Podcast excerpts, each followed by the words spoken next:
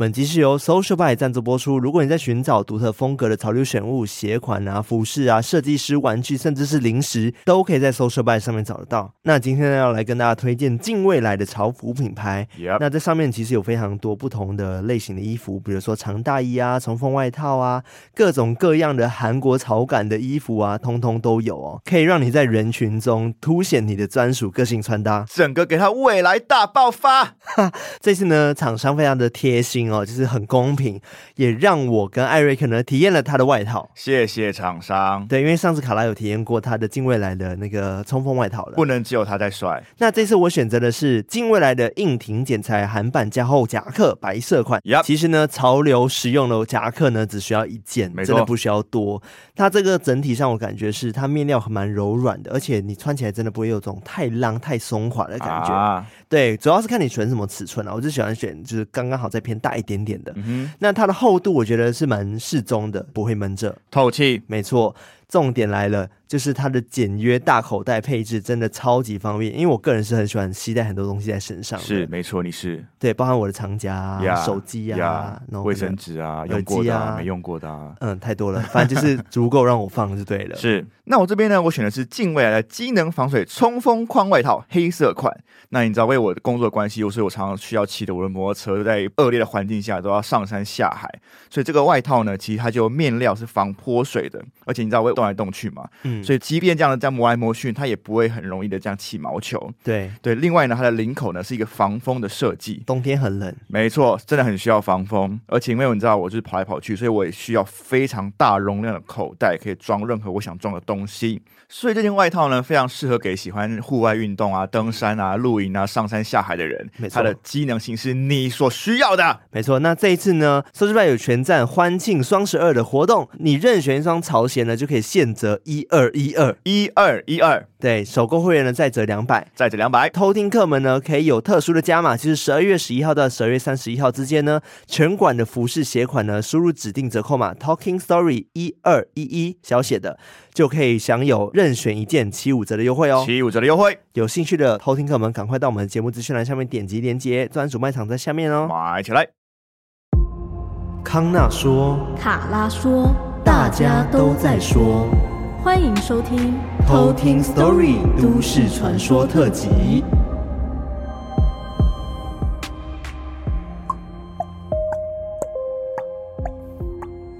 你知道这是什么声音吗？你的“扣啦扣啦”的声音？不是哦，是都市传说倒数的声音。倒数的声音，tick tock tick tock tick。压力很大呢。这样是倒数第几集啊？这是倒数第二集吗？三集。二集，倒数第二集，所以这三集。哦，所以三集啊，三集对，这、欸、这集讲完，我们还有两集，对对对，你跟我各一集这样，对，没错没错没错，倒数第三集的哇，真的是滴答，等一下你全程讲的时候，我其实滴咚滴咚滴咚，好有压力、喔，超大，超级。所以今天我要讲的这个都市传说呢，嗯、也是偷听客敲碗的都市传说。怎么可能？怎么敲太多了吧？超多人在敲的啊！对，现在我们有陆续收到很多偷听客，他们敲碗，他们真的想听的都市传说。对，然后这个都市传说我觉得蛮特别的，嗯，比较少听过。说真的，我没听过，对我自己也没听过，而且据说是台湾本土的传说。啊、哦，我以为是日本的，no，是台湾的。我看名字以为是日本，对，很像。但这个其实真的有跟日本有一点点渊源哦。对，待会你就知道。嗯、那在讲这个都市传说之前，一样会有一个偷听客的故事。嗯，那这个偷听客叫做剑湖山下智久。好好日本人的名字哦。对，但是是剑湖山，然后在智久 mix 那个山下智久。OK，看来是山下智久到剑湖山玩 之类的。然后他说。我是从 s a n g o v i a 显姑庙那边过来的，第一次听就爱上了偷听史多利，在我每天上下班都会听，开始慢慢的追以前的集数，希望能每天都更新。哇，我会累毙哦，会累毙哦。对，P.S. 卡拉的声音真的很好听，谢啦，谢谢，感谢你。他这个故事是关于他在早餐店上班的时候发生的事情。哦，早餐店上班？对，在早早上的时候发生的。对，就是大白天的那种哦，有可能他凌晨起来做工，也有可能，就是他可能要先备料啊之类的。嗯嗯，好，有可能会凌晨发生。好，那接下来我们就来偷听 story。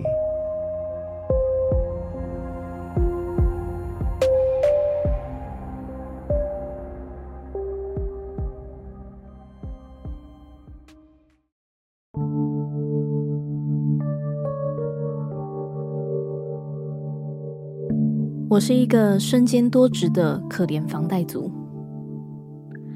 由于买了房子，为了想提早还完房贷，除了原本的工作，假日时还会去我舅舅的早餐店上班，晚上也会兼差送外送。我先声明，我是个标准的麻瓜，从小到大都没有看过任何的东西。这个故事是我在某一天的早餐店遇到的，因为我假日早上会一个人先去店里煮饮料，而就在某一天，我一如往常的第一个到店内，想要开始一天的工作。而就在我一打开店的后门时，想进去的时候，我吓了一跳，因为我看到一个穿白色衣服的长头发女生，低着头就站在店里的中央。我先傻住几秒钟，想说这个时间怎么可能会有人在？而我内心挣扎着，犹豫到底要不要进去。但我一想到饮料还有很多没有煮，最后还是硬着头皮装作没看到。进去店里就把所有的电灯都打开，手机音乐开到最大声，就开始做我的工作。我开始认真的煮饮料，但还是忍不住会想用余光去看那个长头发、低着头的白色女生，而那个女生好像也开始注意到。我看得到她，就慢慢的往我这边靠近。而就当她快靠近我的时候，店里的铁门打开了。那个靠近我的阿飘马上消失。打开铁门的是早餐店的其他员工。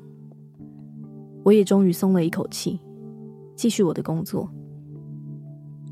而我当下也不敢跟其他的员工讲，担心他们会害怕。就故作镇定的跟他们讲着干话，我们就这样开始忙碌的工作。不得不说，舅舅的早餐店东西真的蛮好吃，所以生意真的很好，常常会忙到没时间吃饭。就在忙碌之中，我一抬起头，又看到了我早上看到的那个长发的女生。这次她站在我舅舅的前面，一样低着头。仿佛就像看着他在做吐司，而这时候，另外一个员工似乎也看到了。我们互相看了一眼，而那个女子一动也不动的，就只是这样低头的看着，似乎也没有什么恶意。我们看到这个情况，也不想造成大家的恐慌，就继续装作没看到。而那个白色衣服的长发女生，也就这样慢慢消失了。我事后去问了那个同样看得到那个女生的员工，他说他其实有一点阴阳眼，他已经看到那一位长发白衣服的女生两次了，但是他也一直都是重复着同样的动作，看起来也没有什么恶意。这次的经验是我第一次看到这么清楚、这么具体的一个灵体。在我面前的样子。我之后也没再看过那位女生。我想她可能只是想来吃早餐吧。现在回想起来，也还是非常的毛骨悚然。这就是我的故事。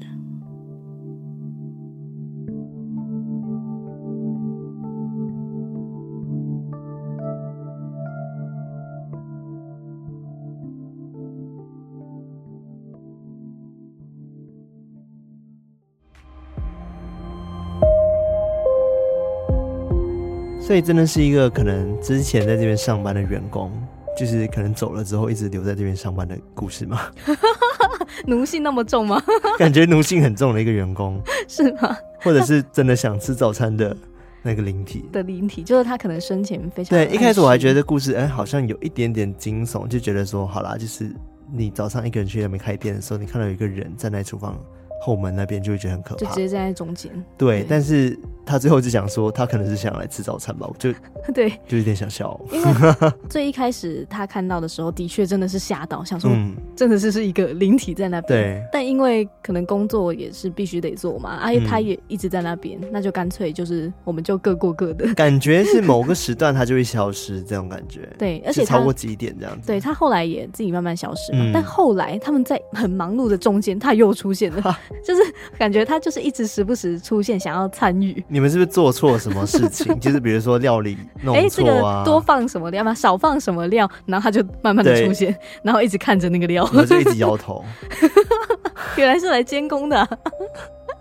我觉得还是有一点点可能，那奴性真的有点重。对啊，但我还是就是觉得很神奇的是，通常我们一般都会觉得灵体好像就是在晚上才会出现，或者是那种三更半夜啊，那种十二点这种。哦、但其实真的是不分场合，然后也不分时间点，就是他们就会突然出现在那里。或者是我在想，它的空间会不会特别阴暗？就是你知道，厨房可能不透光啊，哦、嗯，也有，因为就是。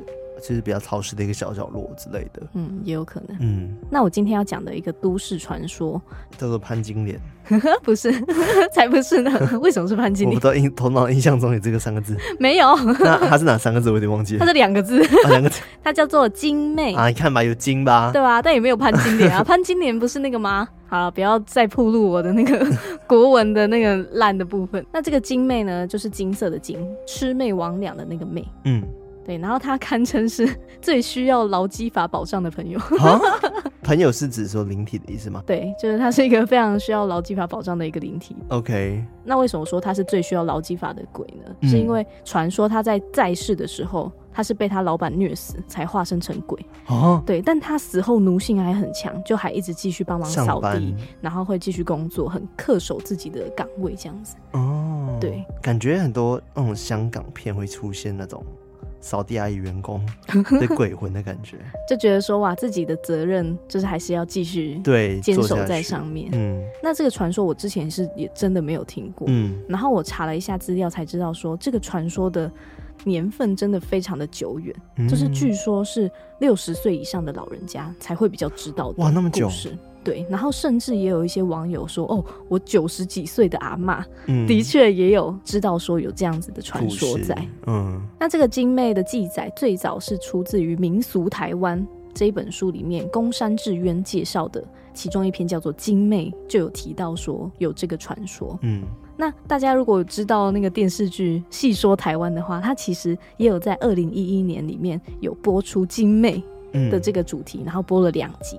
哦，对，他当时就有还原说，金妹她的整个形象就是很爱干净啊，然后她会吃人，然后她奉养的人家也会遭到一些报应，这样。她会吃人哦？对，她其实是会吃人的，而且以前都还会特别去祭拜这个金妹，还会祭拜她？对，还会去祭拜她哦。嗯、那为什么这样子吃人的怪物还会有人想要去祭拜她呢？对啊，我我好奇问一个问题，她的外观长怎样？嗯她就很像是一个女仆哦，是一个人的样子。对，她不是一个妖怪的样子，就她真的就是一个人。嗯，然后因为了一些非常悲惨的遭遇之后，才化成了鬼魂，就跟一般灵体一样，其实就是一般人的形象。嗯，但其实这个精妹她是源自于一个，就是刚刚说被老板压榨底层员工的一个很悲惨的故事。嗯，因为其实早期有一个角色叫做扎波干，中文就是查某，一个女一个奸。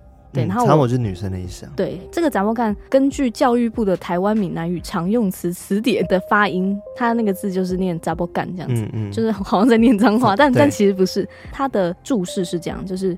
婢女、丫鬟那种专门听命雇主做事的女性的仆人。哦，OK，对，因为在过去的社会里面，杂波干的角色都是地位很低的，而且是可以像物品一样被买卖。哦，是那种很富有的人家会去蓄养的，很像女仆这样的角色。嗯嗯嗯。那在很久很久以前，有一个叫做金绸，就是金色的金，然后绸缎的绸，一个叫做金绸的女生。嗯，她大概十五十六岁，她就被一户。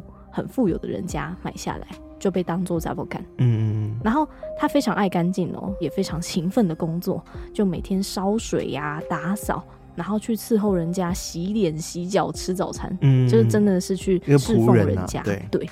但是这个富人的妻子是一个非常严厉残忍的人，他都会找一些借口，就是去挑三拣四的啊，说哦，你这边做不好，你那边没擦干净什么的，嗯嗯，而且还会动手打人，就是他没事就会，欸、对啊，就推啊、踹啊，然后又骂又打的，就是没事就折磨他，找他麻烦。嗯，嗯就在有一天的时候，金愁他在擦着他的花瓶，那个妇人的妻子就是又来霸凌他，金愁被推倒之后。也撞倒了那个花瓶，就被玻璃的碎片割伤，嗯，就这样当场流血致死啊，那么严重？对，就非常的严重。嗯，但当时富人的妻子就也不以为意，还命令人就说把尸体丢掉，然后也开始物色起新的杂不干这样。嗯嗯嗯，就觉得说哦，他没关系，就是个物品，换掉就好了。对，就是非常的很不人道。嗯，但是奇怪的事情就发生了。照理说，没有了杂不干，家里应该是没有人打扫的。嗯、但是这户人家都还可以保持的很干净哦，就好像金丑还在一样。嗯，所以这时候那个富人的妻子就开始很害怕，想说啊，赶快再买一个新的杂波干来补他的位置，会不会就比较好一点？嗯，结果、哦、他会害怕哦，对他就会自己脑补说，哎、欸，会不会是？金愁还在，对，所以他就赶快再买了一个新的杂波干，哦、然后让他住到之前金愁住的那个房间。嗯嗯嗯。但是到了第二天之后，那个新的杂波干就不见了，只看到床上留下一束头发，跟昨天他才戴上去的一对耳环，嗯，就掉落在房间的中间的地板上面。嗯嗯嗯。然后富人的妻子就很吃惊啊，想说啊，这个新的杂波干一定是被变成鬼的金丑吃掉了。所以他就很害怕，然后马上也拿来献香，就是拿香来拜拜，嗯、跟金愁说：“呃，金愁啊，虽然你已经死去了，如果你还想待在这边的话，也可以哦，你可以像以前一样待在这边啦。如果你像以前一样为我工作的话，我就会做牌位来祭祀你。如果你想吃人的话，我会一年让你吃一个。哇！不过你绝对不要作祟我的家人。我觉得这个妇人其实她本身有点问题。”对啊，是因为他他感觉自己会有妄想症的感觉，他会一直在觉得说这个金丑好像留下来，然后会吃人，就是有点做坏事做太多，嗯，然后心虚开始乱想的一个概念。对，搞不好这些事情其实根本都没有发生。对，但是他自己又非常的心虚，然后罪恶感很重，让他各种幻想。嗯嗯嗯、主要是那个富人的妻子，就是真的很坏这样。嗯，然后他讲完了之后，也马上拔杯，拔出了三个新杯。哦。所以这个妇人的妻子就马上做了一个牌位，想来祭祀他。嗯，然后也因为他死掉之后变成鬼，所以就把他的名字改称他为金妹，哦，就是魑魅魍魉的魅。嗯嗯嗯嗯。所以在那之后，这个妇人的家里都始终保持着干净。而在这一年当中，那个妇人的妻子也会到处去找一些路边的瞎子啊、哑巴啊，那些跛脚的啊，好残忍哦。对，他把他便宜买来。然后每年都往那个精妹的房间里面去送，真的会就不见了。对，想要当活祭品这样。嗯，听说只要每次送进去的，到了第二天早上，都一定只会剩下头发、衣服，然后其他的就什么都没留下。哦，真的那么神奇耶？对，就很像真的凭空消失。嗯嗯嗯，就感觉好像是真的被精妹吃掉。嗯。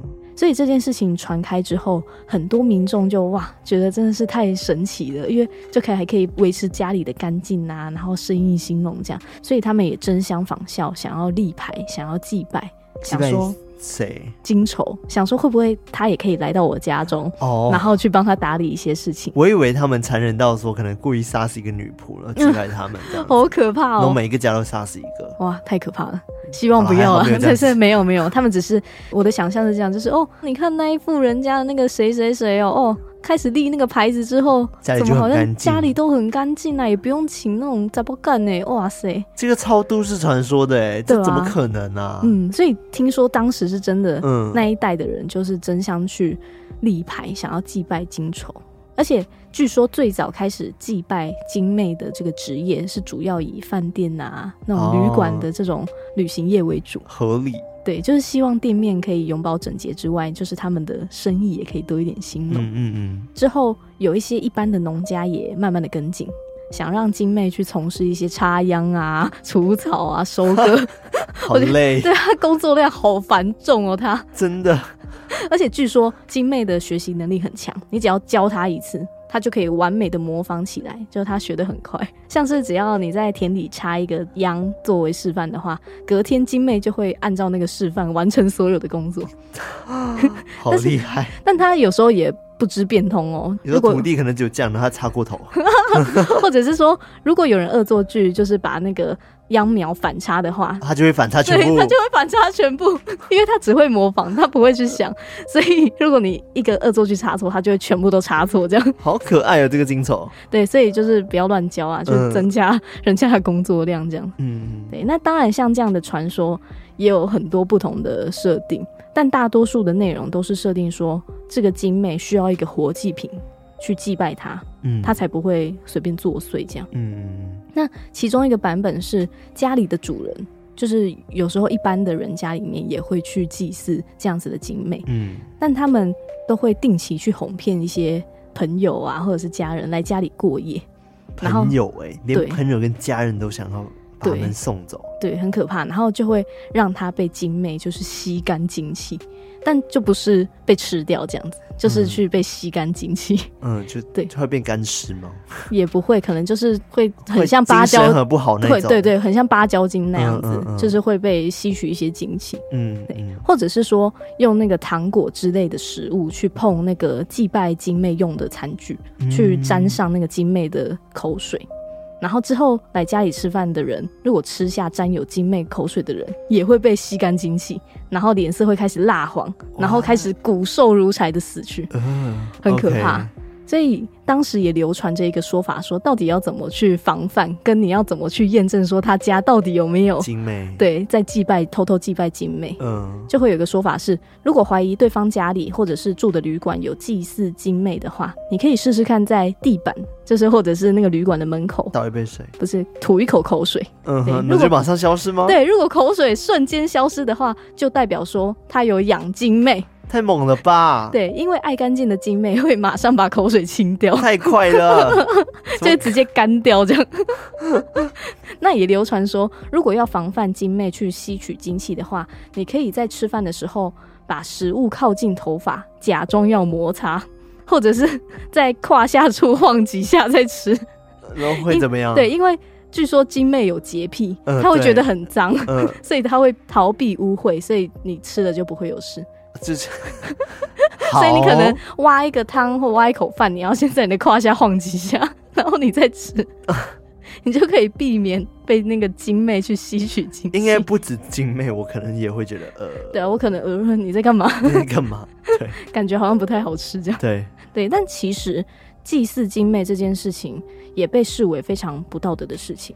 就跟很多一些道教啊，或者是一些其他的宗教，有一些东西是绝对不能碰的禁忌。嗯，那它这个其实也是同样的道理，就是传说只要祭祀过精妹的家族，都会难逃断子绝孙的命运。哦。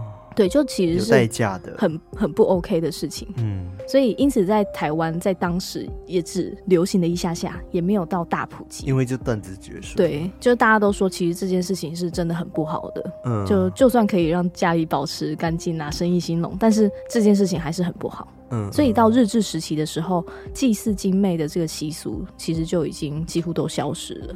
就是真的只有少数的祈祷，就是很年纪很长的那种祈祷，嗯、才会听过晶妹的传说。哇哦，对，你要不要问你阿妈？对啊，我也想问我阿妈，啊、就是我可能这次回家也可以问问看我阿妈有没有听过，就是查某干这样的东西。嗯，因为的确我在找资料的时候，也有看到很多网友有现身说法。嗯，就也有网友说，哦，我阿妈九十几岁，嗯、然后他是什么泉州人。过来的还有那个泉州的口音之类，他有亲耳听过他使用“杂波干”这个嗯。名字嗯，嗯这个词这样子，嗯、我就觉得说哦，的确当时可能是真的有这样子的一个传闻。对，然后还有就是有真的有杂波干被买卖的这样子的事情存在。就觉得说哦，还蛮可怜的，真的，对啊，人口贩卖真的是不行哎、欸，我觉得就跟以前经济有关系吧，就可能大家也没钱，只好把自己女儿卖掉，嗯，拿去卖，然后，就是他他也觉得说，可能他也不是想要伤害女儿，就觉得至少女儿有食物可以吃，嗯嗯嗯，对，就在别人别户人家可以至少还可以生活，对。对，然后只是要去别人家工作这样子，嗯嗯，嗯，那我在找资料的时候，我也有找到其他跟精妹很类似的传说，嗯。例如像是在一九六五年，有一本叫做《台湾风物》，是一位叫做林本源发表的一个文章。嗯，对。然后里面有一篇叫做《金蝉》，就是那个蝉，蝉宝宝的蝉。哎，金蝉。蝉哦。对，这个字念蝉。OK OK。对。然后他有提到说，金蝉盛行于台湾的中北部。就跟精妹一样，会帮人工作，嗯，然后会倒插秧。此外，在那个苗栗的瓜鬼坑一带，也会有为人工作，然后倒插秧的妖怪，叫做瓜鬼。瓜鬼就是瓜子的瓜，然后鬼的鬼，专门就是稻田的。对，就是帮人去插那个插秧的。嗯，然后在客家的传说里面，瓜鬼又称为家鬼，嗯，然后也是属于金蝉蛊毒的一种。以前有一个是来自原始部落社会的一个叫做巫蛊信仰，就是巫师的巫，嗯嗯，然后蛊惑的蛊，嗯，巫蛊信仰，嗯，那据说被蛊毒害死的人，他的魂魄就是不得超生，嗯，然后反而会化为厉鬼，很像养小鬼那样，就是被下蛊者去驱使。哦，所以就是很残忍的一个动作，就是把他们可能害死之后，当做自己奴隶的这种概念。对，然后就有人去分析说，其实这些。像精妹啊、金蝉、瓜鬼、家鬼，他们其实都是同一个系列的传说。嗯，嗯，嗯，那他们的缘起其实都跟一个核心的概念有关，就是人死之后就还要继续为加害者工作。哇，就是很像养小鬼那样，就是要被驱使，嗯、然后被利用。就是他这辈子都无法脱离，嗯，就没有办法好好的，的对，没有办法好好的像去投胎什么的，嗯、就是挂掉之后还要继续为他们工作。哇，对，好可怜哦，真的蛮可怜，蛮悲惨的。嗯嗯嗯。那其实关于精妹的大部分的资料就到这边差不多。嗯嗯，我其实觉得精妹，呃，先无论她真的是否她的魂还存在，然后真的会帮她的前主人去做事之外，嗯，如果你今天是她的家人，你看到说我的女儿已经过世了，然后还要被你这样祭拜，然后就讲说当做奴隶的话，我一定会。其实无法忍心看到这一切发生。对啊，就是好像就算已经去世，也没有办法好好休息。对，就是还是继续为你做牛做马。对，然后他可能还会炫耀说：“哦，我家还有他的那个啊，女儿还在我这边呢。”对啊，这个、你看我还有这个人在帮我工作，这样子。对啊，哇，多忠心啊！这样哇，好凶哦，好坏哦，感觉是富家人家会做的事情。对啊，以前呐，以前。对啊，以前哇，但真的很可怕。嗯嗯嗯，哇哦，我觉得这个都市传说还蛮特别的。对，我也觉得很特别，就是原来就是在台湾以前的时代，嗯，就可能真的是在日治时期那个时候有发生过类似的事件，所以才会衍生出这样子的传说。嗯，我觉得或许日本有类似的这样子的一个。灵魂存在，嗯，感觉，有哎、欸，对啊，像我们不是去看那个《鬼灭之刃》，嗯，最后的那个什么油锅篇，对，就也有类似的情况嘛，都还有那个小妹妹啊、小弟弟，就是在那个妓院帮忙这样子，对对对，对对对，有点像类似这样的感觉，嗯、我觉得就是这样子的意思吧，对啊，好，那我觉得真的蛮有趣的，嗯。好，那我今天关于精妹的都市传说就到这边。好的，那喜欢我们节目的话呢，记得到 IG 订阅我们，然后再到我们的 Discord 加入我们，成为我们的偷听好邻居，然后也可以在里面参加我们的活动，大大小小活动，像圣诞节要到了，也可以欢迎来一起同乐。然后也可以在各大可以收听 Podcast 平台，Apple Podcast、Spotify、KBox、Firstory，呃，还有哪里？